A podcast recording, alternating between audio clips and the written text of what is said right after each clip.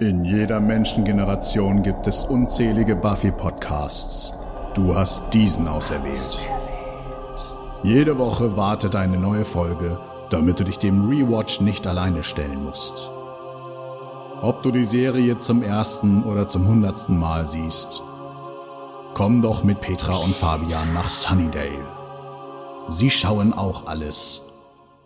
Once more with feeling es wird, werden hier schlimme Dinge gezeigt, aber es wird eben auch gesagt, dass diese Dinge schlimm sind. Ja.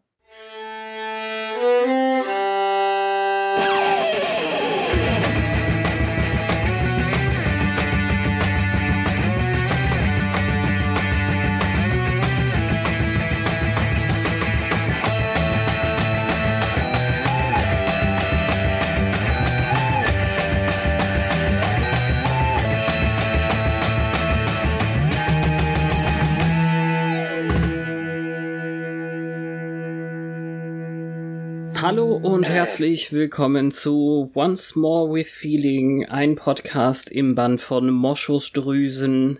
Hallo Petra. Hallo Fabian. Wir wollen heute über die Folge 13 der sechsten Staffel sprechen. Im Original heißt sie Dead Things. Und auf Deutsch heißt sie Manipulationen. In dieser Folge geht es darum, dass das Trio einen Manipulator geschaffen hat. Im Endeffekt ist es aber eine äh, Kombination aus Monsterteilen, Zauberei und Technik, die ihnen äh, nichts anderes erlaubt, als Frauen zu vergewaltigen. Hurra! Ja, es ist super creepy. Also auch den, der Prozess des Entstehens ist ähm, albern und die Wirkung ist weiß nicht wie übertrieben, aber oh, der Akku ist leer, hat mir auch gefallen. Wir werden uns das im Detail angucken. Und hoffentlich nicht nur alles hassen. Nee, das finde ich ja gar nicht. Also, ähm, ja, es ist schwierig, was gezeigt wird. Sie machen das aber zur Abwechslung mal nicht ganz so schlimm wie sonst, fand ich. Also sie sind recht selbst reflektiert in dem, wie sie es zeigen. Also, äh, naja, aber du hast schon recht, an der, an der entsprechenden Stelle.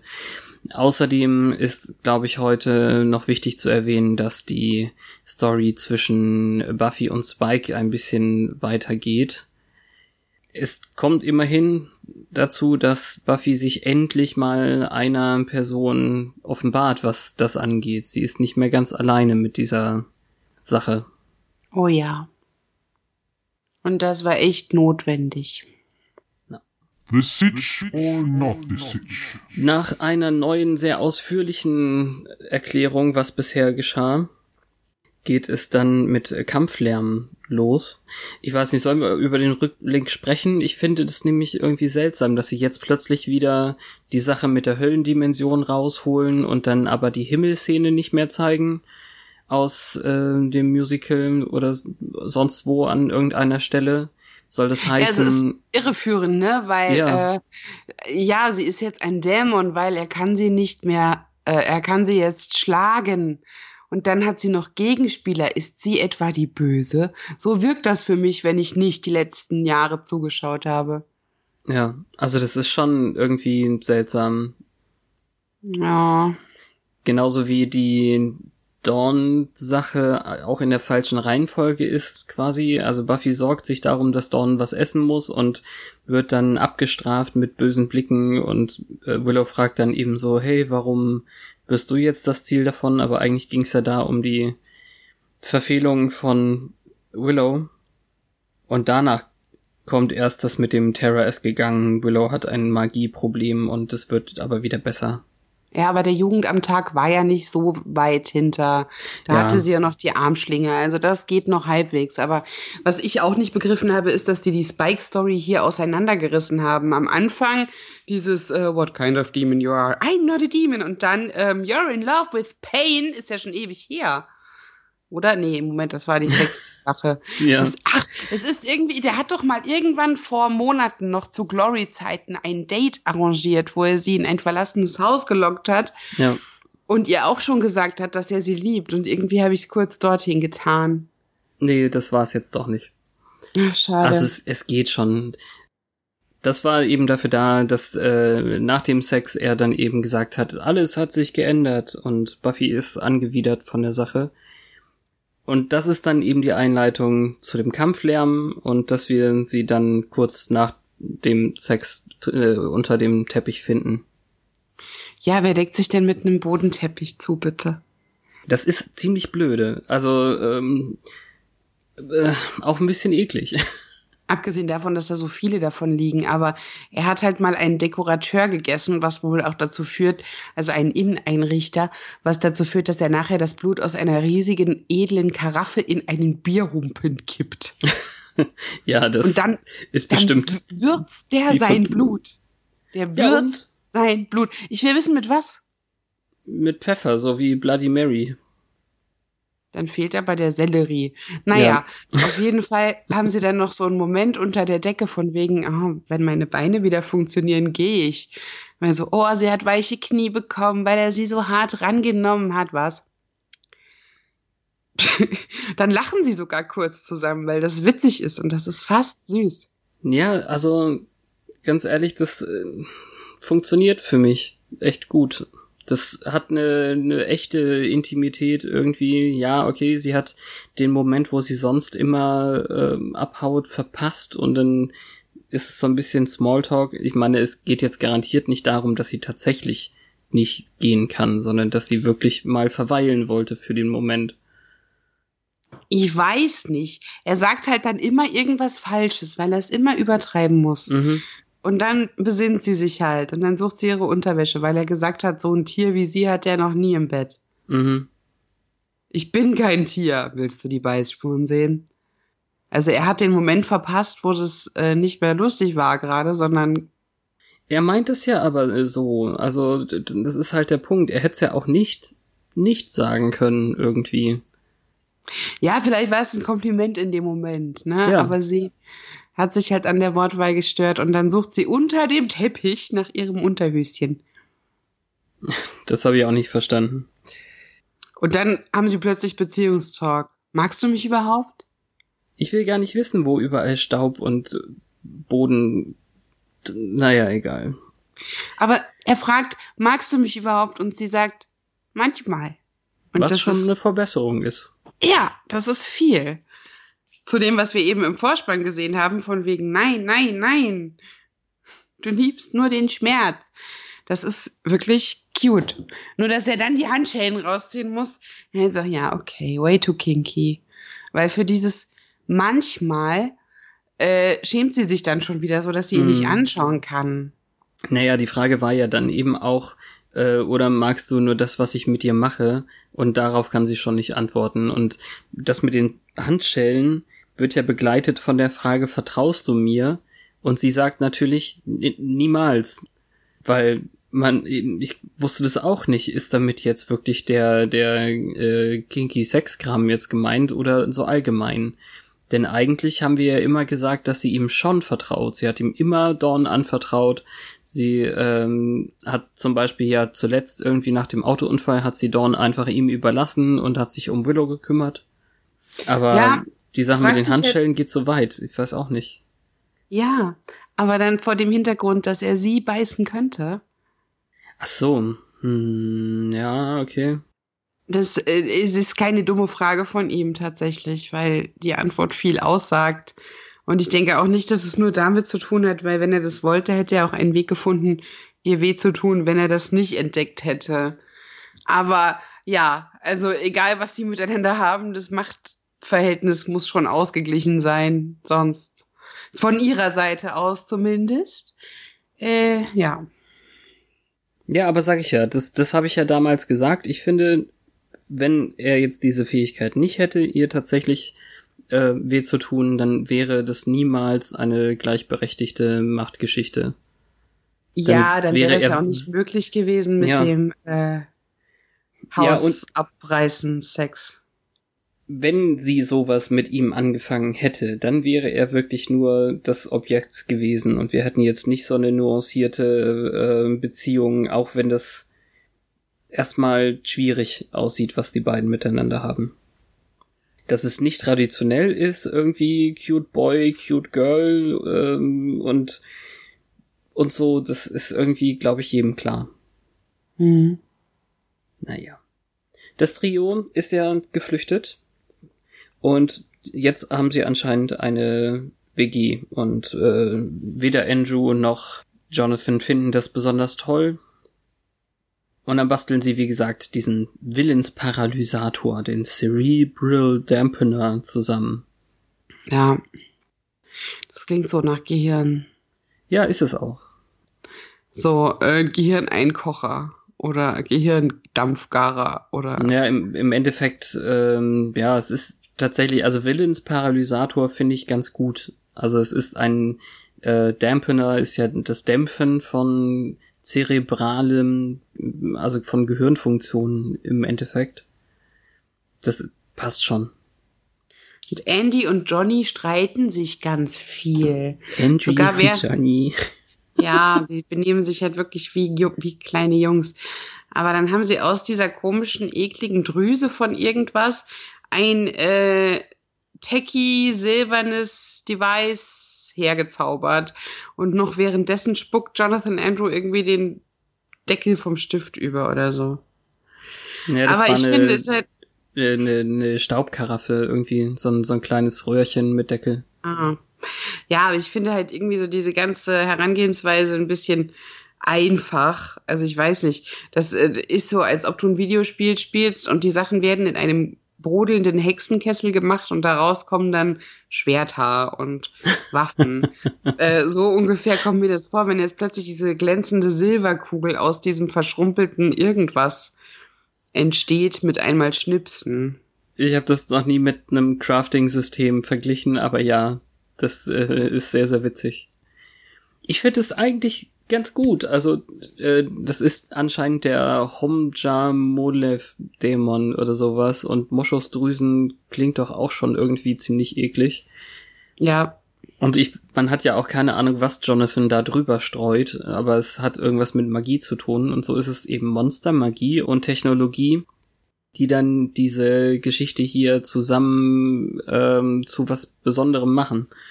Und ähm, also ja, ich verstehe schon, es ist ein bisschen einfach. Gleichzeitig ist es aber genau das, was die drei dann in Anführungszeichen gefährlich macht, dass sie ähm, diese drei Bereiche kombinieren mhm. und dumm und kindisch sind und, und dementsprechend nicht bedenken, was äh, ihre Taten für Konsequenzen haben. Ja, zwei von ihnen. Bei einem bin ich der Meinung, dass der jederzeit sehr genau bedenkt, was er da tut und einfach böse ist. Ja.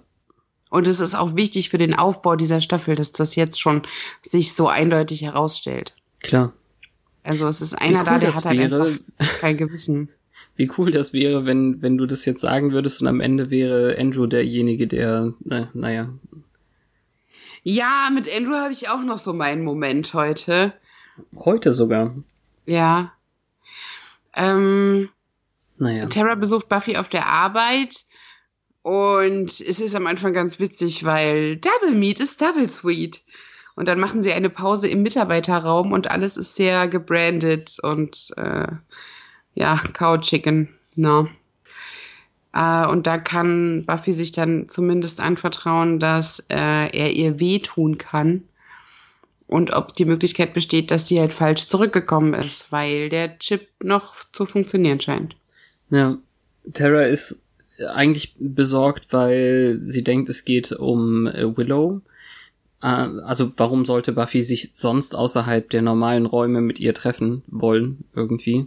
Ja, was irgendwie auch bitter ist, weil das so etabliert, dass hier nie eine zwei, also Natürlich müssen sie keine besten Freundinnen geworden sein, weil sie mit ihrer besten Freundin zusammen war, aber es, es suggeriert halt, dass Tara sich nie so richtig akzeptiert gefühlt hat als wichtige Person, obwohl sie zusammen gewohnt haben und sie ihre Schwester aufgezogen hat. Mhm. Ein paar Monate lang. Es gab aber auch wirklich nicht viele bedeutungsvolle Buffy-Terror-Szenen. Nee. Also. Ich habe halt gehofft, die hätten wir halt nicht gesehen. Ja, okay. Aber ihre Überraschung sagt uns ja, dass es sie wohl nicht gab. Ja, also sie fängt jetzt zu recherchieren an. Ja, und der Satz, ich würde Willow fragen, aber, der sagt halt nur, ich brauche dich halt jetzt. Hm. Ja, Willow kann ja jetzt auch nicht mehr so richtig gut die Magiesachen ähm, übernehmen. Yep. Da, da ist es dann eben schon blöd, dass Terra nicht mehr zu den Scoobies äh, Kern gehört im Moment. Hm. Ja.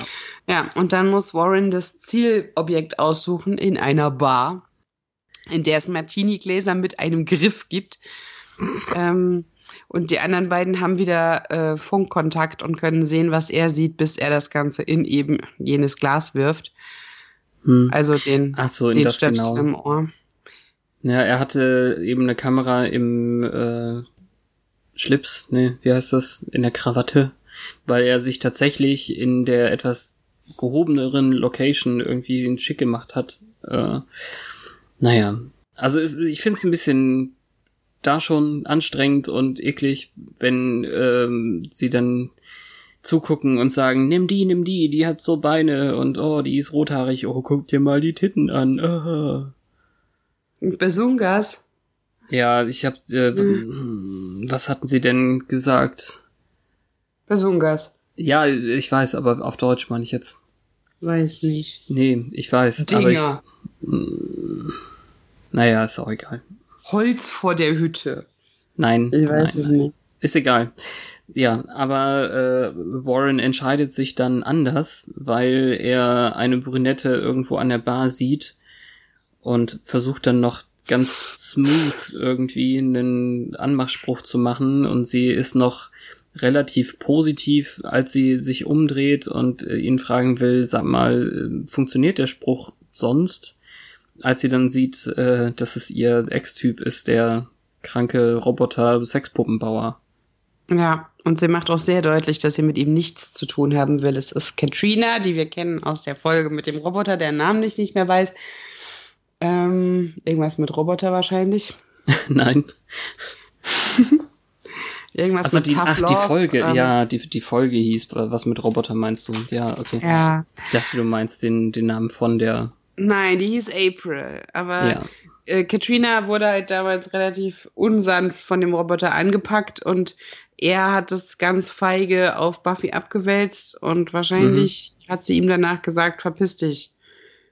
Und jetzt wird sie halt unterworfen, indem er seine Schutzbrille anzieht und ihr diese komische Kugel vor die Nase hält, woraufhin sie in einem monotonen ähm, Tonfall I love you, Master völlig äh, ja sich ausliefert im Prinzip. Ja. Genau. Also so hat er sich jetzt über die anderen beiden hinweggesetzt, hat das genommen, was er haben wollte. Mich hat es glatt gewundert, dass er wirklich noch so lange versucht hat, mit ihr normal zu sprechen, ähm, als hätte er eine Chance haben können oder so. Aber Vielleicht am Ende hätte es seinem Ego gut getan, wenn er das Ding nicht hätte ah. benutzen müssen. Ja, verstehe. Aber das hätte ihm klar sein dürfen. Ich fand an der Szene insofern gut, dass die anderen beiden im Endeffekt erklärt haben, warum das jetzt so blöd ist eigentlich. Oder genau eben diese dahinterliegende Logik irgendwie erklären. Also der Satz fällt eben, wir können jede haben, ohne jede Anstrengung. Und das ist ja irgendwie genau der Kern von, von all diesen Themen hier. Wenn man etwas mhm. haben will, dann muss man sich schon dafür anstrengen, sonst ist es eigentlich nichts wert. Oder ja, man ist ein das, Bösewicht. Sie haben das ja schon mal gesagt, äh, ich glaube, als der Diamant geraubt mhm. wurde oder so. Äh, wir haben das, oder war da irgendwo Geld? Das alles haben wir, ohne es zu verdienen. Das war, glaube ich, das erste Geld, als Buffys Keller ähm, unter, unter Wasser war. Ja, stimmt, der Bankraub. Ja. Mit dem M Faschnik. Ja, bei dem Kreditgespräch. Ja, also das ist eben genau der Punkt von vielen, vielen Sachen, besonders glaube ich in dieser Staffel, dass äh, die drei dafür stehen, Dinge zu bekommen, die man sich nicht verdient hat. Mhm. Buffy kommt nach Hause nach der Double Sweeten Double Schicht wahrscheinlich oder so. Ja, und das regt mich auf. Es ist nicht okay, wenn sie arbeitet, es ist nicht okay, wenn sie nicht arbeitet, wenn sie nicht da ist, weil sie jagt, bekommt sie ein schlechtes Gewissen gemacht, wenn sie nicht da ist, weil sie mit Spike rumvögelt, bekommt sie ein schlechtes Gewissen gemacht, aber auch wenn sie arbeitet, damit sie ihre Schwester nicht abgenommen bekommt, ist die trotzdem pissig, weil die hat ja keine Zeit für sie und sie wusste ja nicht, dass sie für sie da sein würde und la la la. Ja, es ist ganz schön nervig. Also ähm, allgemein, sie, sie trifft die anderen beim Tanzen üben für die Hochzeit. Also das mit der Hochzeit wird immer wieder erwähnt und ich glaube nächste Woche oder so ist mir das, also in, bei der Folge nächste Woche ist mir das erst aufgefallen, dass es sehr nah ähm, dran ist jetzt an der eigentlichen Hochzeit. Ich habe gedacht, mhm. das ist halt noch so ein bisschen hin, aber wir kommen mhm. bald dazu. Und ja, Sender äh, schlägt eben, eben vor, dass sie ausgehen, aber äh, Buffy möchte lieber auf dem Sofa liegen und auf Dawn aufpassen. Wie das wieder gleichzeitig geht, weiß ich dann eben auch nicht. Ja, aber, aber Willow hat sich sehr verantwortungsbewusst gezeigt, weil als Dawn dann was ja. vorhat mit Janice, äh, von wegen darauf falle ich ja nicht schon wieder rein, äh, nein, Willow hat das gegengecheckt, wie eine Mom. Sie ist also offensichtlich in der Hinsicht jetzt wieder etwas verlässlicher. Ja. Und dann, weil Dawn ja jetzt weg ist, kann Buffy doch mit trinken gehen. Hat das auch so ein ähm, dir das Gefühl gegeben, dass das so ein, wenn die Kinder mich verlassen als Elternteil, dann weiß ich nichts mit mir anzufangen? Nö. Nö, okay. Eher so ein, äh, ich will nicht allein sein, damit ich nicht auf die Idee komme, in die ah. Krypta zu steigen. Okay. Verstehe. Warren hat jetzt Katrina mit in die Trio-Höhle gebracht, wo auch immer die jetzt ist. Und alle mhm. stoßen mit Sekt auf ihr Verbrechen an. Tatsächlich blubberndem Sekt, was ja ungewöhnlich ist, weil ganz oft äh, mit Apfelsaft gearbeitet wird. Ah, so, in Serien, ja, okay. Ja. hm. Ich glaube, sie haben doch auch darauf ähm, angespielt. Es wäre also richtig schlecht, wenn sie Apfelsaft genommen hätten und äh, er sagt, uh, bubbly, und dann ist es gar nicht der Fall. Mhm. Aber es wirkt wie sein erster. Ja. Apropos erster. äh, es ist, äh, hm. Ich finde es echt schwierig. Ja, also Warren also, ähm, ist schon äh, eifersüchtig, wenn Katrina sagt, äh, also oder andersrum, Andrew sagt, hey, äh, ich dachte erst, die mit den Besongers wäre besser, aber die ist auch ganz gut. Und dann sagt Katrina eben, du bist auch ganz gut, Meister, oder so. Was dann Warren wieder ein bisschen eifersüchtig macht, aber äh, er will. Naja, nee, äh, ich weiß nicht, ob es ihn eifersüchtig macht. Das ist irgendeine kranke Machtfantasie, weil er sagt ja, sie dürfen, sobald er mit ihr fertig ist.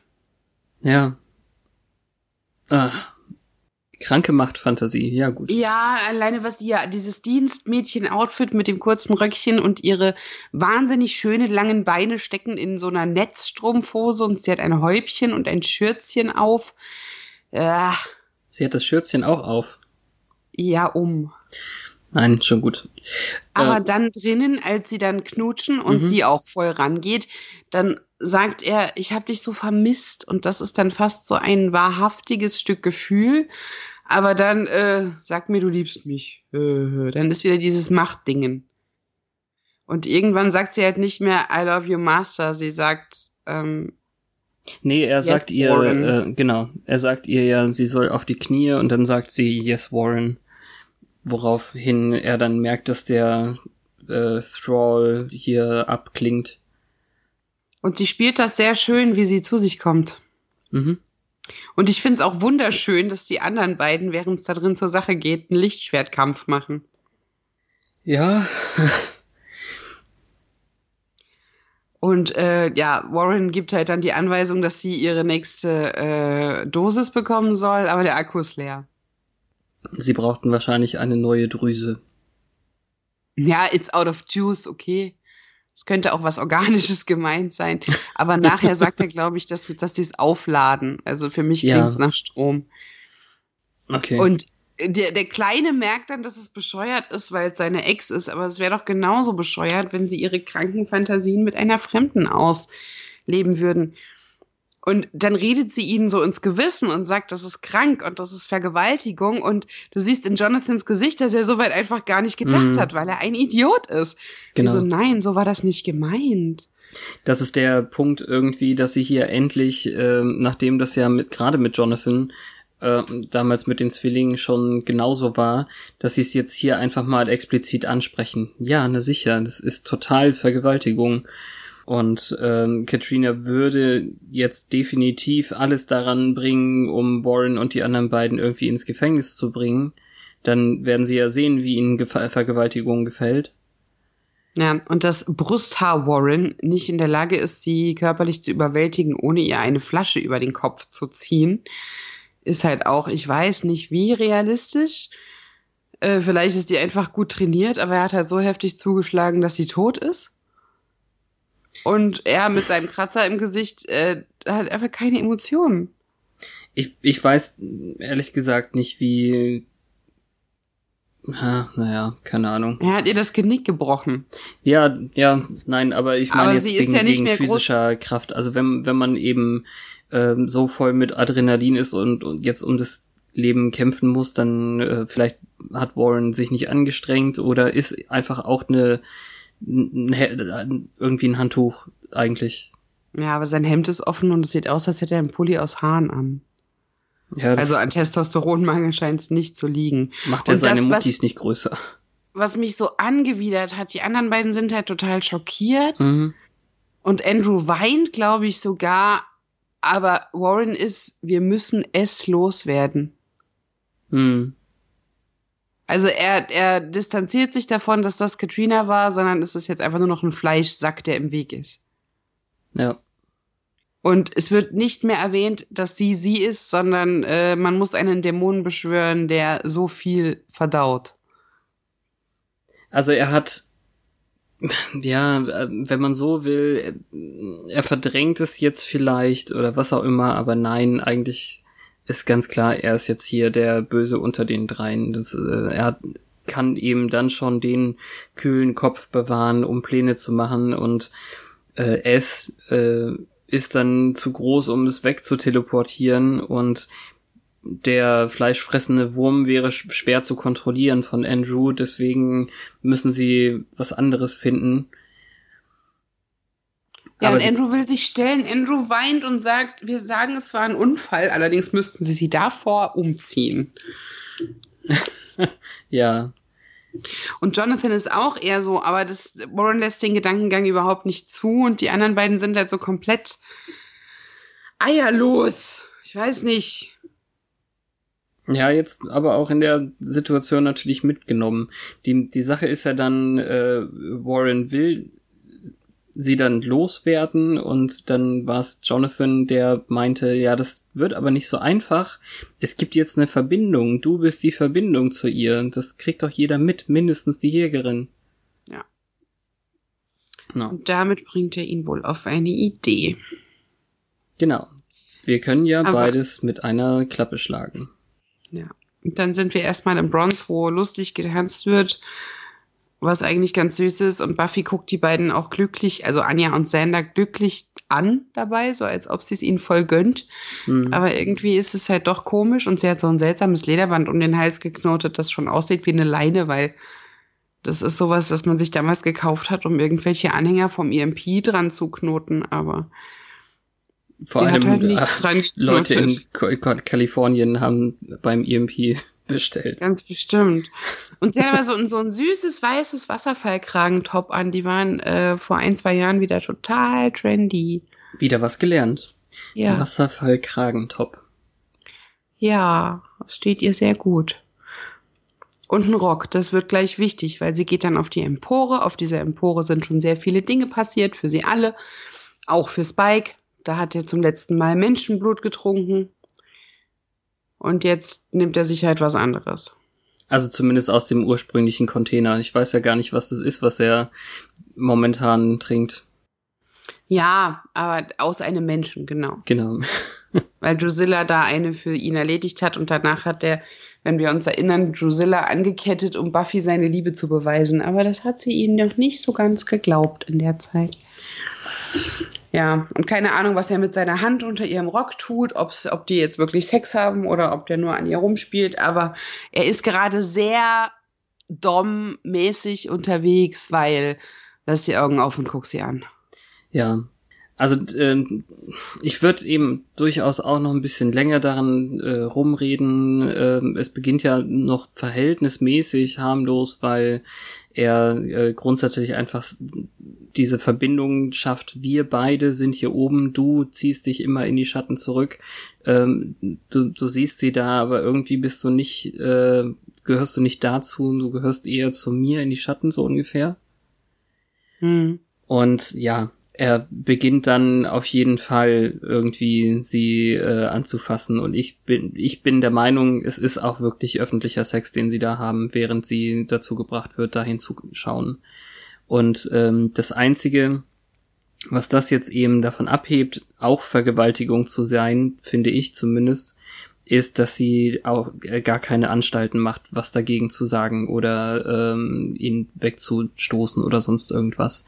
Also es ist kinky, auf jeden Fall. Das ist eine Dom-Sub-Geschichte, wie du es gerade schon sagst. Genau, da geht's ja auch um Konsens. Genau. Sehr, sehr stark. Das kann es ja nicht sein, ohne dass es einvernehmlich ist. Und, Aber ähm, ich finde halt den Twist mit äh, Nein, guck sie an, irgendwie eklig. Ich weiß nicht. Eklig sogar. Okay. Ja. Ja, ja aber sie hört ich kann es ja verstehen. Also ähm, es gab die den großen Aufschrei und die echte Kontroverse damals bei der ähm, Jamie äh, Cersei Szene bei ich, Szene und Szene ist manchmal schwierig zu sprechen. Als sie Sex haben vor dem toten Körper ihres Sohnes? Was ja schon schlimm genug ist, genau, aber was dann definitiv auch als äh, Vergewaltigung ausgelegt werden konnte und musste eigentlich. Wobei ähm, da die, die Buchbeschreibung äh, noch ein bisschen anders ist als das, wie es dann im, im Fernsehen, ähm, Fernsehen, aber naja, in der Serie dann dargestellt wurde. Damit würde ich das jetzt vielleicht vergleichen wollen, auch wenn es eben nicht dasselbe ist. Jetzt sag, hat Jamie, glaube ich, nicht gesagt, äh, äh, lass die Augen auf und schau ihn an oder so, aber zumindest hat es mich daran erinnert. Meinst du nicht? nee, weiß nicht. Okay. Ich glaube, deren, äh, deren Verhältnis ist schon nicht ganz vergleichbar, aber ja. Ich, weiß, ich, ich sehe, was du meinst. Jetzt nur einfach auch von der Darstellung her, weil ähm, wir uns da jetzt relativ einig sind, dass dies hier nicht ganz so, also übergriffig vielleicht, aber nicht ganz so schlimm ist wie das damals bei denen. Aber gut, vergiss es. Nee, für mich ist es einvernehmlich und so eine Dom-Sub-Sache. Äh, es ist halt das Irritierende, dass sie wahrscheinlich nicht erwartet hat, sich in dieser Rolle zu finden. Hm. Aber die hat auch mit Demütigung zu tun und mit sowas. Also kann, muss nicht, aber kann. Und bei äh, Jamie und Cersei ging es ja nicht darum. Ja. Da war es halt Gewalt, mit der er sich was geholt hat, was sie in dem Moment nicht wollte. Eben. Umso, also Vor das, das ist ja, ihres toten Sohnes. Das ist ja jetzt eben genau das, was ich meine, warum man äh, die beiden Sachen eben vergleichen kann und sagen kann, nein, es ist nicht dasselbe. Mhm. Und hier gab es ja jetzt auch keinen keinen verbalen äh, Konsens zwischen den beiden. Eben einfach nur das Fehlen von ähm, Ablehnung. Ja, aber auch körperlich. Das, das ist der Punkt. Es mm. muss ja nicht immer verbal mm, genau. kommuniziert sein, dass man etwas nicht möchte, aber hier wird es halt nicht zum Ausdruck gebracht, weil es nicht so ist. Sie will ja. ja. Damit hat er recht. Sie will nicht wollen, aber sie will. Mhm. Ja. Gut. Ja, nur das meine ich. Also damit sind wir d'accord und können weitergehen zu Terra, die ähm, Ah, das kam noch, okay, weil ich habe hier schon die Karaffe aufgemalt. Ah, ja. Nein, Willow und Terra finden, äh, sehen sich noch vor der Magic Box. Und äh, ja, also Terra brauchte jetzt natürlich ein, ein, Buch, wo sie das für Buffy nachgucken konnte. Und äh, eigentlich ist es dann eben echt nur so, dass Willow sagt, hey, mir geht's eigentlich schon ein bisschen besser, gut dich hier zu sehen und mehr war es ja, glaube ich, nicht. Ja, das Buch ist halt irgendwie wohl eine schwere Kost. Und äh, Willow riecht schon, dass da irgendwas recherchiert werden soll, dass man, nicht, dass man das nicht einfach liest als Abendlektüre oder so. Aber mhm. sie fragt nicht nach, weil sie wahrscheinlich auch bei der Thematik jetzt nicht so tief nachhaken möchte.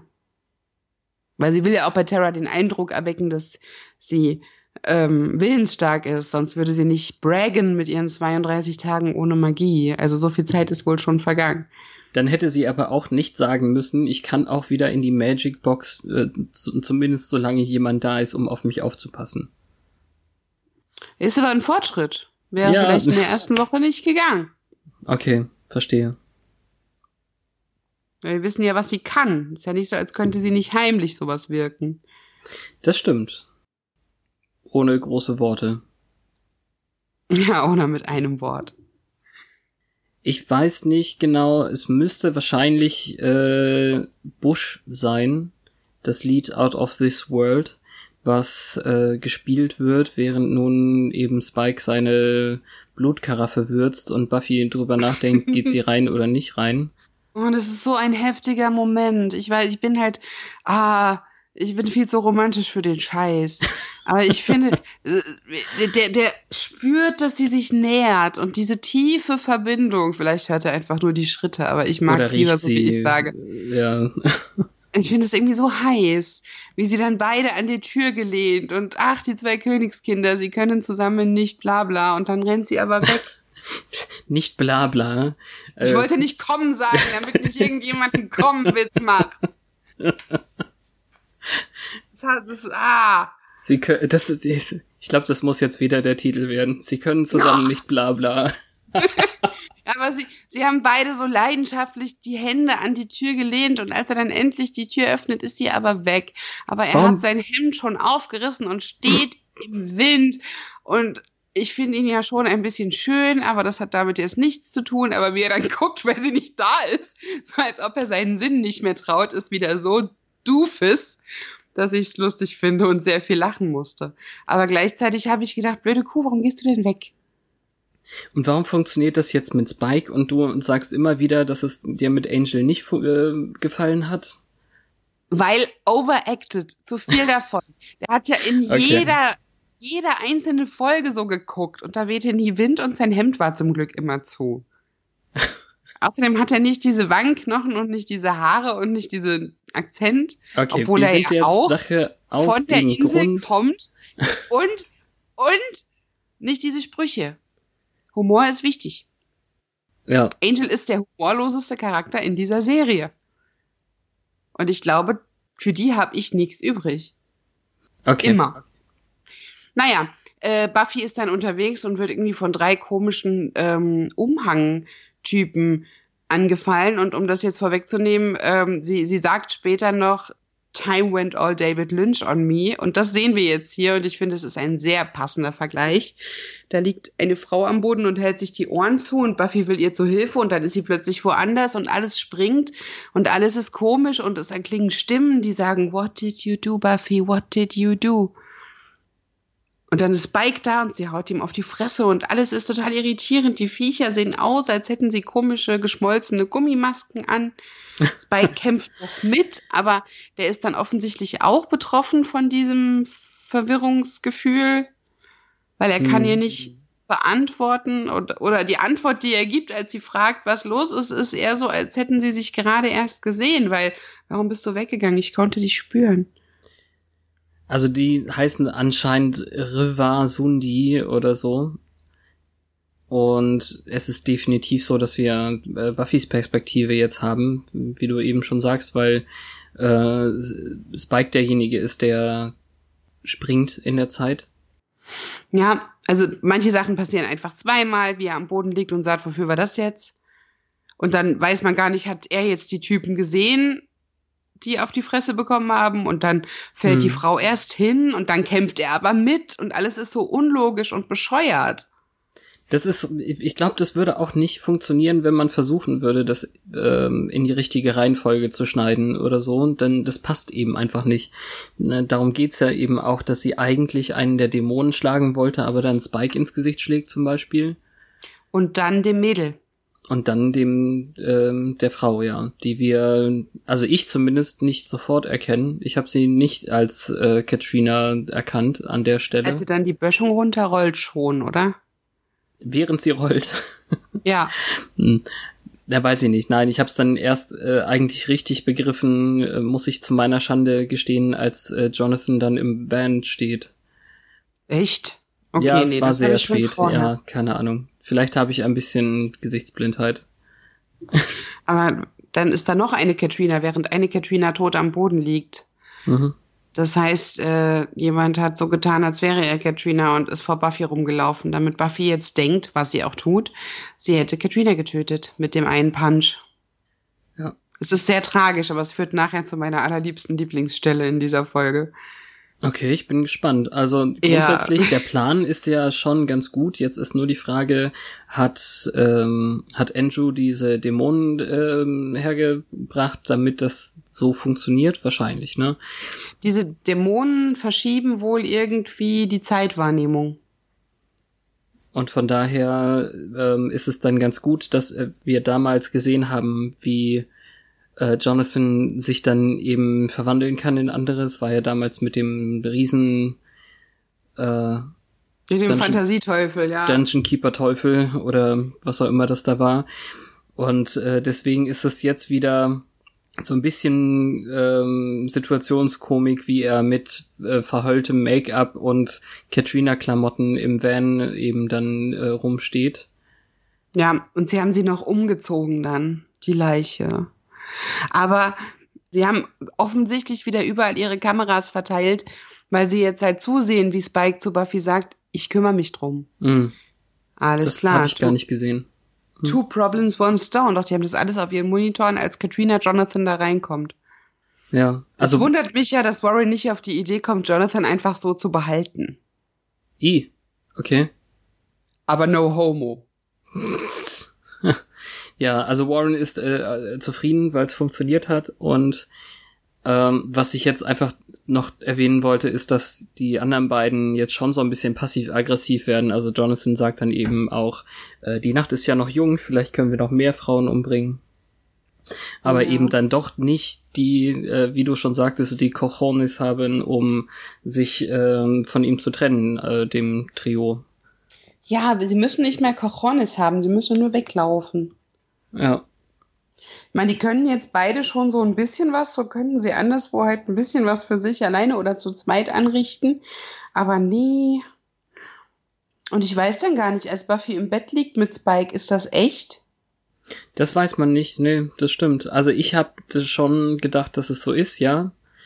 Das, ähm, haben wir das schon mal gesehen, dass Spike in Buffys, äh, in, in Buffys Haus übernachtet? Nicht so richtig, ne? Das, es ist halt erst im Bett und dann, als sie auf ihm sitzt und er mit den Handschellen gefesselt ist, ist es aber wieder Ach, der Teil. Da. Ja, genau, das ist eben die Frage. Und, ähm, für mich ist es dann wieder Traum. Und sie hat ja die Handschellen gesehen, ist dann nach Hause gegangen, aber jetzt eben die Vorstellung, sie hätte Spike angekettet. Weiß ich nicht. Und dann hat sie Katrina angekettet und sitzt auf Katrina die das auch, also für, für so einen kleinen Moment gut findet und dann äh, ist sie aber genauso in der nächsten Sekunde dabei, Spike äh, mit dem Flock zu töten und dementsprechend auch Katrina mit dem Flock zu töten. Ja, vielleicht ist das die Nachwirkung von diesen Dämonen. Ja.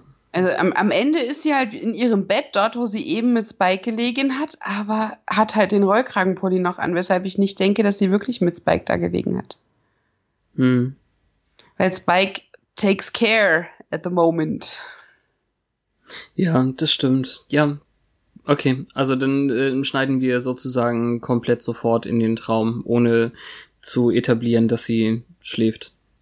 Ist auch ein bisschen David Lynchy. Komischer. Ja, und dann beschließt sie offensichtlich, sich der Polizei zu stellen und geht in Dawns Zimmer, um ihr das zu erklären und erntet verständlicherweise ein wenig an der Stelle von Dawn völliges Unverständnis und Wut. Ja. Also es ist ja eigentlich auch die Aussage, ich äh, lasse dich jetzt alleine. Du musst schon sehen, was jetzt passiert. Entweder gehst du zu deinem Vater oder zu einer Foster Family. Ich finde es eine sehr problematische Herangehensweise zu sagen, wen interessiert das Leben, das du genommen hast, wenn du so viele gerettet hast. Das ist es das absolut. Ist sehr also es, faithy. Es ist nicht, ähm, es ist nicht falsch, was Buffy jetzt machen möchte. Da, also darum Nein. geht's ja in, in dieser Serie ja auch, im Gegensatz zu Angel zum Beispiel, dass es hier immer wieder darum geht, eben die Unschuld zu bewahren und äh, nicht einfach nur darum, das Böse zu be bekämpfen irgendwie. Also äh, Buffy weiß jetzt, sie hat Schuld auf sich geladen, also muss sie etwas tun, ähm, um das wieder gut zu machen. Ja. Dass es falsche Tatsachen sind, dann das rettet ja dann die Sache. Ja, das, das wissen wir halt in dem Moment noch nicht oder sie weiß es nicht und von daher ist es halt sehr, sehr, sehr, sehr schwierig irgendwie. Diese Reaktion, dieses trotzige Kind, das Dawn im Moment immer gibt, dieses, äh, ja, das führt natürlich auch irgendwo ähm, hin, aber es ist halt so schwierig. Also natürlich kann man da, ich weiß nicht, wenn du das jetzt aufs echte Leben projizierst, würde man das auch richtig finden. Ja, das ist dann wieder der Unterschied zwischen Pragmatismus und Moral eigentlich. Und, und obwohl wir noch nie Faith und Dawn in einem Raum gesehen haben, ist es halt eins zu eins eine Faith-Argumentation. Ja, sagt es Dawn eigentlich auch schon. Also ich habe den Satz eigentlich äh, von Spike ähm, in Erinnerung. Also das Spike, ja, das Spike zu ihr dann sagt, als er ähm, verprügelt wird, du hast doch so viele äh, Leute gerettet, da wird jetzt die eine auch nicht die Waage in die andere Richtung. Na, auch vor bringen. ihm, ne? Ähm, okay, dann habe ich es mir falsch notiert. Das macht es für mich ein wenig uninteressanter, aber ja. Ja, naja, klar. Also, ähm, denn, also das passt auch besser zu Spike. Wenn, wenn es jetzt wirklich äh, Dawn gewesen wäre, die so argumentiert, dann klar, verstehe ich, wenn du das äh, blöd findest. Na, ich, ich habe es dreimal geschaut, ich habe mir das hier notiert und habe es einfach schon in die nächste, also in diese Szene gesteckt, obwohl es dann hm. wohl in der nächsten passiert. Also ich hm. kann jetzt noch mal genau gucken, aber bin ich mir ziemlich sicher. Und dann meine absolute Lieblingsstelle, äh, Spike fängt ja Buffy vor dem Polizeirevier ab und irgendwann kommt es halt dazu, sagt, äh, dass er sagt, ähm, niemand wird sie jemals finden. Ich habe mich drum gekümmert. Wir haben ja. sie gefunden. Wir müssen zum See. das fand ich so lustig. Der Idiot. Ja. Nee, Fluss, nicht See. Neben dem Friedhof, weißt du? Dort, wo es passiert ist. Im Fluss. Sehr, äh, originell. William. Ja, das ist, ja, genau, das ist eben genau der Punkt. Ähm, er ist eben trotzdem ein Trottel. Ich musste wirklich sehr lachen. Nein, er ist kein Trottel per se, er ist halt kein Pragmatiker. Er war, als er verwandelt wurde, kein kriminelles Talent mhm. und seine Mordlust hat es halt nicht nötig gemacht, dass er taktiert. Er hat wahrscheinlich in seinen besten Zeiten immer nur genommen und gemacht und getan, aber nicht äh, wie A Angelus zum Beispiel Pläne geschmiedet. So weitsichtig. Ja, absolut. Das, aber es ist eben dann, ich glaube, das ist wirklich für den ähm, Lacher dann, dass die Polizei dann eben das genau sofort findet. Ja. Aber es gehört ja auch dazu. Ne? Äh, also im Endeffekt ist eigentlich die die Szene ist eben super wichtig, weil er sie gerade lang genug irgendwie aufgehalten hat, dass sie dann in der Polizeiwache äh, etwas hört, was, was sie davon abbringt. Aber wir müssen natürlich noch darüber reden, was draußen in der Gasse passiert erst. Ja, aber er hat ja recht, es war ein Unfall. Ja. Aber er hat Unrecht, dass das bedeutet, sie muss es nicht melden, weil jemand ist tot. Und dadurch, dass er sie in den Fluss geworfen hat, hat er es halt schlimmer gemacht. Wenn wir jetzt von einer Selbstanzeige ausgehen, hat er es schlimmer gemacht. Ja, absolut. Und das, also diese Gedankenlosigkeit zu denken, äh, dass, dass er sie einfach in den Fluss schmeißt und denkt, damit ist es getan. Äh. Weißt du, er hätte sie einfach nur beißen müssen. Und dann? Dann hätte niemand gedacht, dass es ein Mensch war. Mm, ja, oder ein es wäre viel klüger von ihm gewesen, wenn er sie gebissen hätte. Hätte ja niemand gemerkt oder hätte vielleicht die Autopsie bemerkt, dass es Postmortem war. Aber trotzdem würde man dann halt nicht denken, dass das ein Schlag war. Alleine. Ja. Naja. Also. ähm, auch die anderen eigentlich drauf kommen können, dass sie irgendwas tun können. Aber das wäre ja nicht so lustig und so evil. Ja. Naja. Ja, okay, also, wahrscheinlich. Also ich, ich äh, entnehme deinen Ausführungen, er hat hier gesagt, das eine tote Mädchen macht keinen Unterschied. Genau. Also er will sie einfach aufhalten, weil er sie liebt und weil er das nicht zulassen kann, eben. Und äh, da kommt der, der Moment, nachdem sie ihn schon das erste Mal geschlagen hat. Also der, der erste Schlag kommt eben, weil er äh, angeblich versucht hat, aufzuhören, sie zu lieben und sie ihn dann schlägt und sagt, versuch's mehr. Try harder. Ja. Ich könnte und, nie dein Mädchen sein, hat sie gesagt. Mh. Und das Witzige ist, eigentlich kommt das Vampirgesicht ja aus der Aggression, aber mh. das geht irgendwann weg und dann, dann hat er ein total erbärmlich zugeschwollenes, zermatschtes, normales Spike-Gesicht. Ja, weil sie. Irgendwie tut's ihr dann aber leid, das sieht man. Letztendlich hat sie ihn noch nie so sehr zusammengeschlagen. Er tut ja auch dann nichts mehr. Er wehrt sich ja nicht mehr. Er ist jetzt nur noch derjenige, der, an dem sie diese Aggression auslassen kann und es hilft dann trotzdem nichts. Sie hat dann nicht äh, irgendwie das Mitleid und bleibt bei ihm, sondern geht rein und will sich stellen. Naja, sie hört aber halt auf, als er sein normales Gesicht wieder hat. Und er hm. sagt, wir tun denen weh, die wir lieben. Ja. Sie ist so unhöflich. Sie redet dem Polizisten mitten in sein Telefongespräch. Das ist total nicht in Ordnung, eigentlich so kniggemäßig jetzt. Im Knigge steht was von äh, Telefongesprächen. Nee, aber es ist unhöflich. Aber es ist gut, dass er gerade telefoniert, weil dann haben wir das, äh, haben wir das Opfer identifiziert und der buchstabiert sogar noch ihren Namen, Katrina Silber. Und ich wüsste nicht, dass wir jemals ihren Nachnamen gehört haben, aber Nö. Buffy weiß es offensichtlich, hm. stellt die Verbindung sofort her. Damit es der Zuschauer auch tut, nehmen wir den Rückblick aus der Folge mit April, wo Katrina vor der Tür steht und eifersüchtig ist, weil erst April, dann Buffy. Oder umgekehrt. Und dann rennt sie halt noch weg, bevor der Typ Zeit für sie hat. Der Polizistentyp. Also es ist nochmal gut gegangen, sie hat sich nicht gestellt. Aber gerade so irgendwie. Und wie gesagt, hätte Spike nicht versucht, sie aufzuhalten, dann wäre das schon dazu gekommen irgendwie. Und ähm, ziemlich genau, da, nee, Quatsch. Äh, danach finden sie erstmal den Dämon und da kommt der coole Satz mit dem David Lynchy und so. Ne? Ja, that's when time went all David Lynch. Aber mehr war da, glaube ich, auch nicht, ne? Nur, dass sie jetzt wissen, worum es ging und warum das war. Also die haben es geschafft, dass sie denkt, sie hat sie getötet, aber sie war wahrscheinlich vorher schon tot. Aber Buffy rafft, dass es halt nicht der Dämon war, der das gemacht hat, sondern dass Warren was damit zu tun ja. hat. Genau. Und dann zitiert sie Spike, You always hurt the ones you love. Ach so, ja, genau, ja. Also weil weil das ähm, gut zusammenpasst, weil er, Warren, ja derjenige war, der Katrina dann ähm, verletzt hat. Und Aber gibt sie ihm da nicht recht? Gibt sie ihm da nicht recht damit? Wem? Warren? Spike. Ach, Spike. Ja, und? Das heißt, sie liebt Spike? Vielleicht. Äh, wir müssen gucken, was die nächsten Wochen passiert. Mann! Und Dawn ist jetzt halt äh, die ganze Zeit da und niemand kümmert sich um sie und dann fragt sie, also bleibst du hier? Ja, ich bleibe hier und dann rennt sie weg.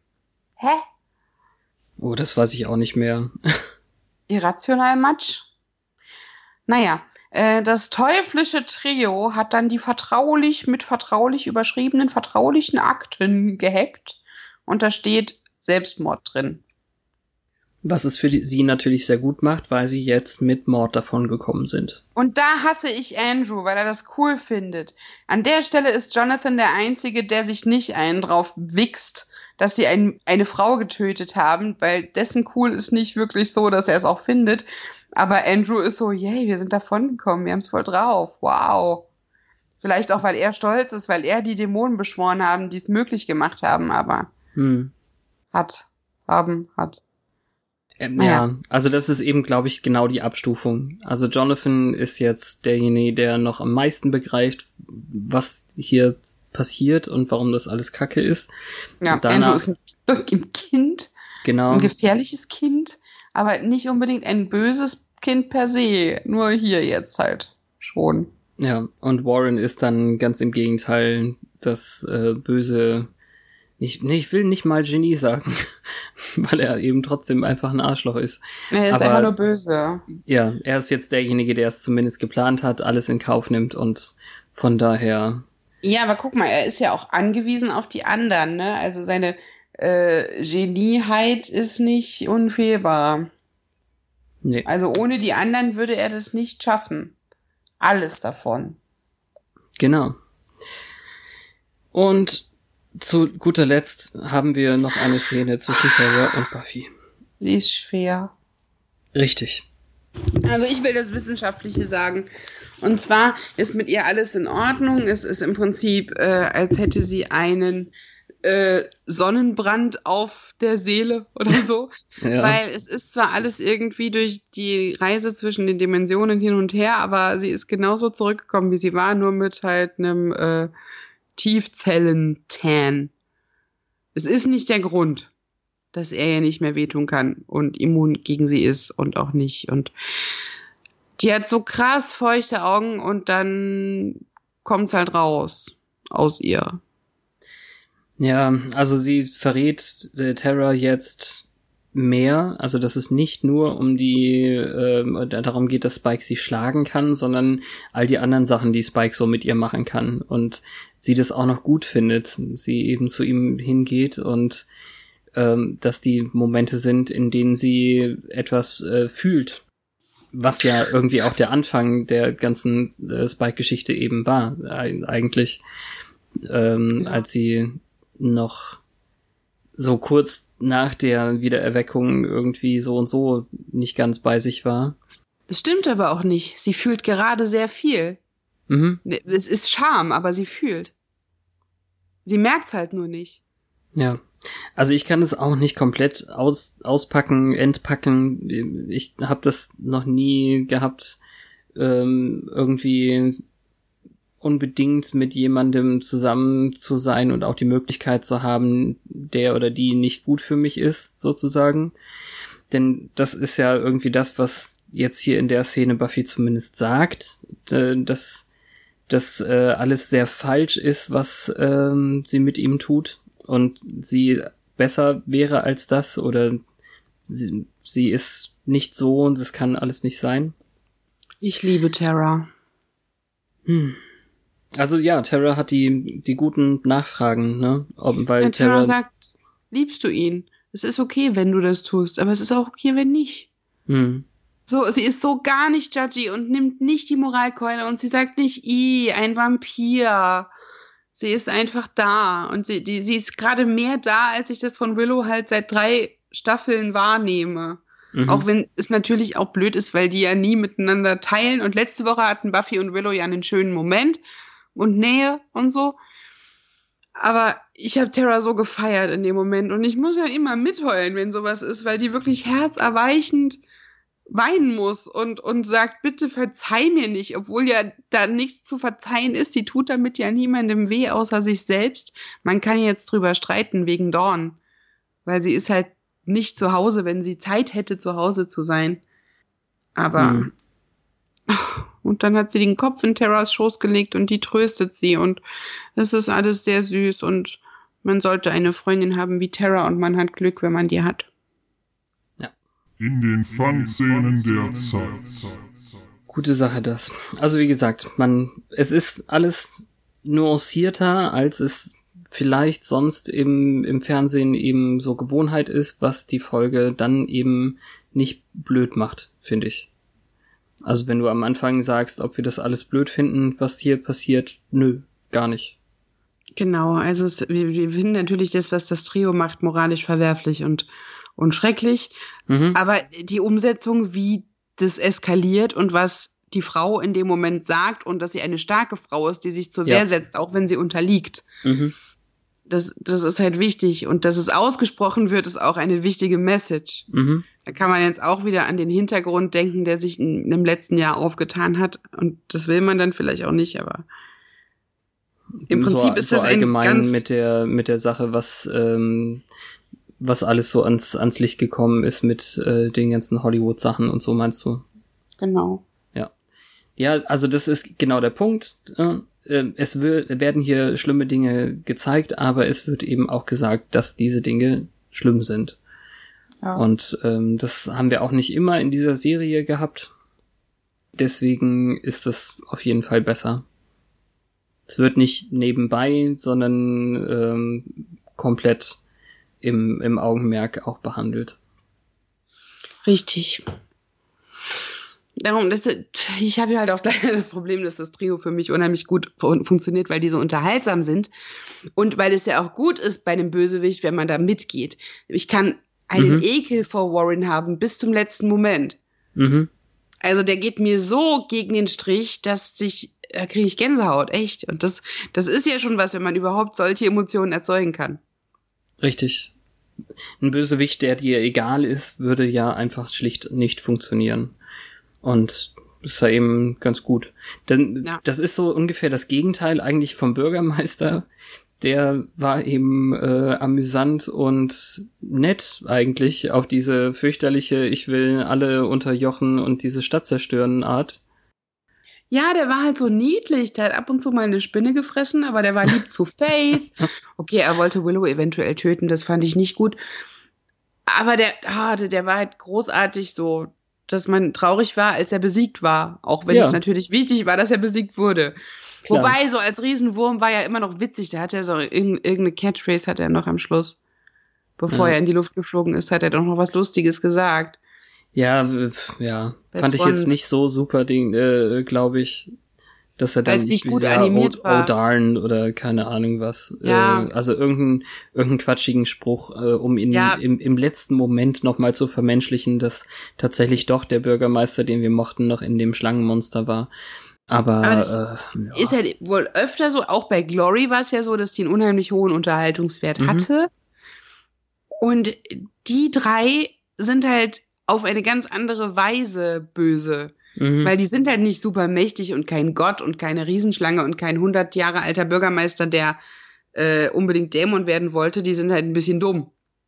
Aber trotzdem ist das Potenzial da, Scheiße anzurichten. Und genauso, mich regt sowas ja immer so auf, wenn in jeder Serie und in jedem Film, wenn unter falschen äh, Vorspie äh, Vorspie Vorspiegelung falscher Tatsachen betrieben wird und sie dann wirklich denkt, sie hätte dieses Mädchen jetzt getötet, das macht mich fuchsig. Ich komme mhm. darauf nicht klar. Also, keine Ahnung.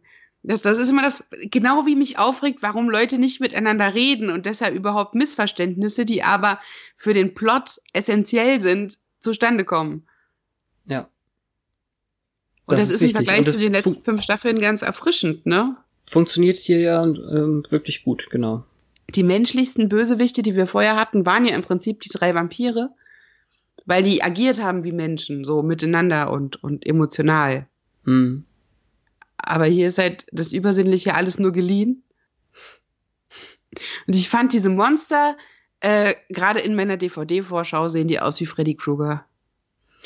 Ja, das sieht wahrscheinlich alles, was irgendwelche offenen Stellen im Gesicht hat. Oder so. Also das ist jetzt auch nicht innovativ, wie die Viecher aussehen. Da hatten wir schon drei, vier, die genau so aussahen. Ja, hängen wir halt einen schwarzen Mantel drüber, nehmen wir es nochmal. Ja. Auch die Rachedämonen sehen gar nicht so anders aus. Genau. Das ist genau der Punkt. Also die sind irgendwie, abgesehen von den Fähigkeiten, die sie haben, die, glaube ich, ja nicht mal absichtlich sind, sondern einfach passieren, während sie da sind, sind die ja absolut nicht anders als andere. Mhm. Das ist, glaube ich, auch. Äh, ah, es ist aber auch nicht wichtig. Also ich, wenn ich jetzt kurz drüber nachdenke, müssten sie irgendwie anders aussehen, irgendwie Nö. besonders. Nö. Die werden nicht. ja gar nicht richtig angeschaut, dadurch, dass alles ja. so blurry und lynchy ist. Genau. Deswegen völlig okay so. Und von daher, mir fällt jetzt auch nichts ein, was an der Folge irgendwie nicht mehr funktioniert heute. Nö. Mm, Nee, es hilft einfach gar nicht, äh, wenn, wenn man jetzt ein Handy dazu denkt oder so. Also, ähm, ich glaube, die meisten Leute werden vielleicht dann eben wirklich bei der Balkon-Szene ein Problem haben. Aber ja, wenn man das nicht nachvollziehen kann, ist es auch verständlich. Es geht jetzt ja nicht nur darum, dass man das jetzt sexuell irgendwie äh, ansprechend finden muss. Mhm. Ähm, ich glaube, der, der größte Bruch ist einfach, dass wir so, dass wir sie so nicht kennen und das wurde jetzt lang genug aufgebaut. Es wird nicht einfach plötzlich so hingestellt, als ob sie sich das jetzt gefallen lässt, weil es seit Wochen Schritt für Schritt passiert. Und darum geht's. Hm. Finde ich. Ja. Und ja, ja, wahrscheinlich, es geht wahrscheinlich da einfach darum, dass wie bei allen Dingen man irgendwann einfach immer stärkere Dosen braucht eigentlich. Also ob's nun Drogen sind oder äh, Sex vielleicht. Jedes Mal Blümchenkram ist vielleicht auch irgendwann nicht mehr das Richtige. Und jetzt hat sie mit Spike eben diese sehr gewalttätige Geschichte und dann ist eben öffentlich mit äh, Kinky ähm, Schau deine Freunde dabei an, ist natürlich ein krasser nächster Schritt irgendwie. Was soll da jetzt noch kommen, fragt man sich. Nicht viel. Mhm. Ich weiß Vielleicht war auch, auch damals so, dass mit Handschellen Sex haben total böse und total ja, gewagt und stimmt eigentlich, weil ähm, das BDSM war halt ja nichts, worüber man 2002 so offen gesprochen hat. Dann gab es ja. noch nicht diese Internetforen, wo sich alle Leute mit gleichen Interessen mit der ganzen Welt verständigen konnten. Oder es gab sie und sie waren noch nicht bei jedem angekommen. Stimmt. Also heutzutage denke ich, okay, das ist ein bisschen verruchter als normal sozusagen, aber es ist eben nicht, nicht also schlimm und verboten. Aber damals kann ich mir das echt vorstellen, es stimmt. Ja, ich meine, wir gucken Serien, in denen äh, irgendwelche Troubles vorkommen, weil sich ein Ehepaar zum Beispiel eine Freundin für sie beide mit ins Boot holt. Und das hätte man 2002 wahrscheinlich auch überhaupt nicht realistisch gefunden oder hätte gedacht, ist das etwas, was am Rande der Gesellschaft bei irgendwelchen komischen Menschen stattfindet. Und mittlerweile ist das halt alles nicht mehr so bunter Hund mäßig. Ja. So ist das. Na gut. Ähm, haben wir vielleicht einen Tweet, weil ich das Buch wieder nicht hier hab. ah, ich kann gucken, warte. Wie ich heißen weiß, die Dinger? Ja, das ist genau der Punkt. Ich kann mir kaum vorstellen, dass die da drin stehen. Demons of the Hellmouth. Also eigentlich müssten sie R-W-A-S-U-N-D-I heißen. Der Logik halber könnte man sich ja denken, dass sie nicht drinstehen, weil Giles nicht da war, um sich Notizen zu machen. Aber darauf achtet ja niemand. Ja. Vengeance. Sluggeth. Quella. Ja. Sind doch drin. Okay, na gut. Buch. Es ist eine sehr, eine sehr seltene Dämonenart glücklicherweise, da sie sehr gefährlich sind. In ihrer Anwesenheit, nein, ihre Anwesenheit in unserer Dimension ähm, verursacht stellenweise zeitliche Verschiebungen, die seltsam sind und unvorhersehbar, weil sie die Zeit vor und zurück bewegen. Die da wir Menschen die Zeit in einer linearen Art und Weise erleben, bekommen wir von diesem Vorgang sehr lebendige Halluzinationen und leicht juckende Kopfhaut. Hm. Davon hat niemand was gesagt, oder? Ähm, ich weiß nicht, ob Buffy das irgendwo sagt. Drei Ra-Sundi wurden beschworen von Andrew Wells zu dem spezifischen Zweck, Buffy zu überzeugen, dass sie Warren Mears Freundin steht hier, nicht Ex-Freundin, Katrina Silber umgebracht hat. Und überzeugt, und sie wurde überzeugt davon. Anja hatte auf jeden Fall von den Rasundi gehört und zeigte Buffy den entsprechenden Eintrag in einem meiner Bücher in der Magic Box. Natürlich wurde dieses Buch zerstört mit. Oh. ja, später. Ich weiß davon nichts. Äh, aber wenn du diesen Dämonen begegnest, die mit Schnitten bedeckt sind und schwarze Roben tragen und einen sehr intensiven Blick, starren Blick und starre Augen, nein, possessing intense staring eyes. Sie besitzen intensiv starrende Augen, dann bewaffne dich. Früher als später. ich weiß äh, es nicht. Nein. Oder wappne dich mit der Erkenntnis, dass du Halluzinationen haben wirst und versuch nicht in Panik zu geraten. Wissen ist Macht. Yay. Und darunter hat Buffy geschrieben, und es geht immer um Macht, oder? Ah ja. Und Faith hat daneben geschrieben, Wicked Luck Bee, äh, wegen des Eintrags in dem Buch. Den anderen Satz habe ich nie angefangen. okay, alles klar. Ja. Ich habe ihn auch schon wieder vergessen. Ja. Gibt es jemanden, der äh, völlig achronistisch in Twitter etwas schreibt? Achronistisch? Nicht zeitlich entsprechend. In einem Tweet? Nein. Äh, damals, als diese Folge spielt, gab es kein Twitter, also ist Twitter in dieser Zeit nicht zugehörig. Ach so. Währenddessen auf Twitter. Oh Gott, war das schief. Ja, schade, dass Katrina keine Zeit mehr dafür hat. Ich weiß nicht. Andrew? Vielleicht? Hinterher in seinem machtbetrunkenen Wahn. Oder. Der schon ein Skript äh, verfasst für How to Get Away with Murder. Es könnte auch tatsächlich irgendjemand im Bronze sein, der sich fragt, warum Anja und Sander so sinnlos albern tanzen. Also so Findest völlig du, das anders passt nicht äh, zu dem Rest oder was? Ja. Okay. Es ist, es ist süß, aber es äh, ist etwas, was niemand anderes tat. Hm. Also die wären schon aufgefallen, finde ich. Ja, klar, kann ja.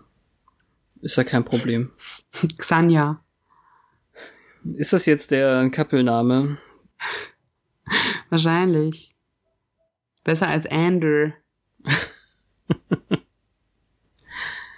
Vengeance Carpenter. Mhm. ja, das wäre noch die harmloseste Variante. Ich kann immer noch als, äh, also ich kann immer noch Giles twittern sehen, der sich schon wieder fragt, warum sich niemand meldet. Oder eine Compassionate Terror. Von wegen, ja, okay, ich kenne mich jetzt nicht so aus mit Männern, aber ich verstehe schon, dass man ihn nicht ganz hässlich findet. Und ich darf das so sagen, weil sie es selbst in Once More with Feeling so darstellt, als hätte sie einfach noch nie Erfahrungen oder Interesse ja. in diese Richtung gehabt. Genau. Ja, macht ja auch nichts. Ähm, gut, dann wären wir für heute mal wieder durch. Das war schön. Nächste ja, erstaunlich, Woche. Erstaunlich äh, gut. Ja, bin auch zufrieden. Ja, nächste Woche alle Jahre wieder kommt eine Folge namens Ein verfluchter Geburtstag. Wessen Geburtstag könnte das wohl sein, der verflucht ist und schief läuft? Wir werden ich, es erleben. Ja. Im Englischen heißt sie Older and Far Away, was ich noch herausfinden muss, warum. Aber na gut. Alles klar, dann hören wir uns am Mittwoch, wenn es wieder heißt Once More. Aufs Ohr. Tschüss Fabian und danke. Tschüss Petra, auch danke.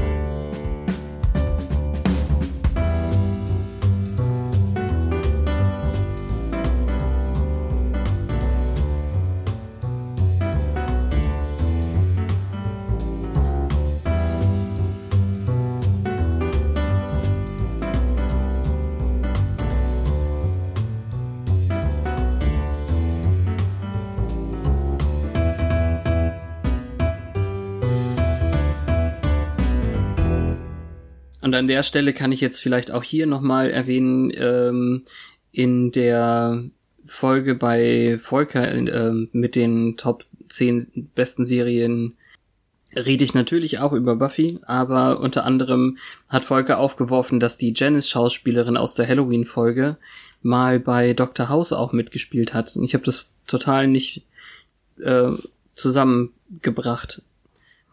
Also es ist ganz witzig, ja. wie viele Leute auch woanders auftauchen.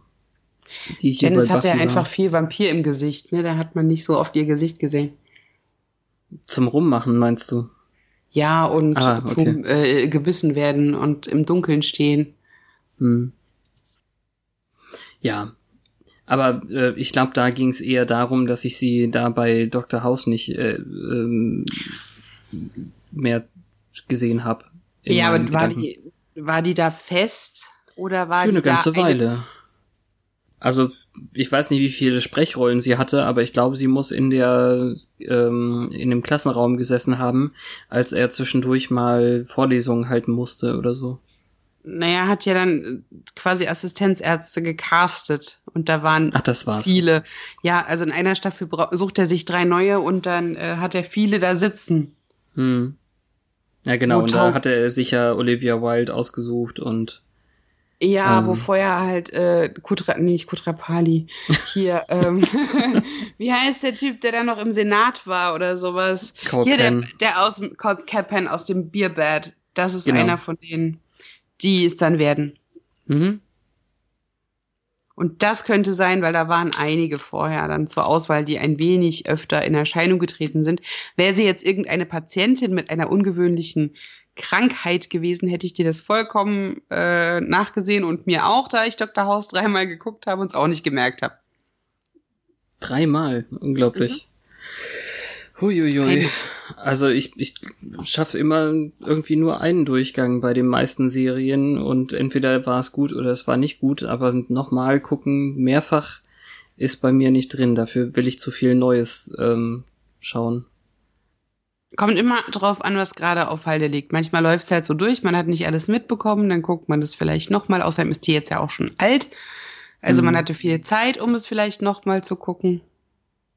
Ich hatte die sogar mal auf DVD. Die habe ich aber verkauft. Ich wollte jetzt auch nicht so super abgleisen eigentlich, aber ähm, das war mir Wir sehen ja Janice nicht mal mehr, aber nie wieder. Aber gut einfach nur auf, Volker auch super äh, gerne nochmal den Plug, dass man das bei ihm auf dem Selbstgespräche im Podcast-Feed auch finden kann, bald. Entweder jetzt oder bald. Ich freue mich.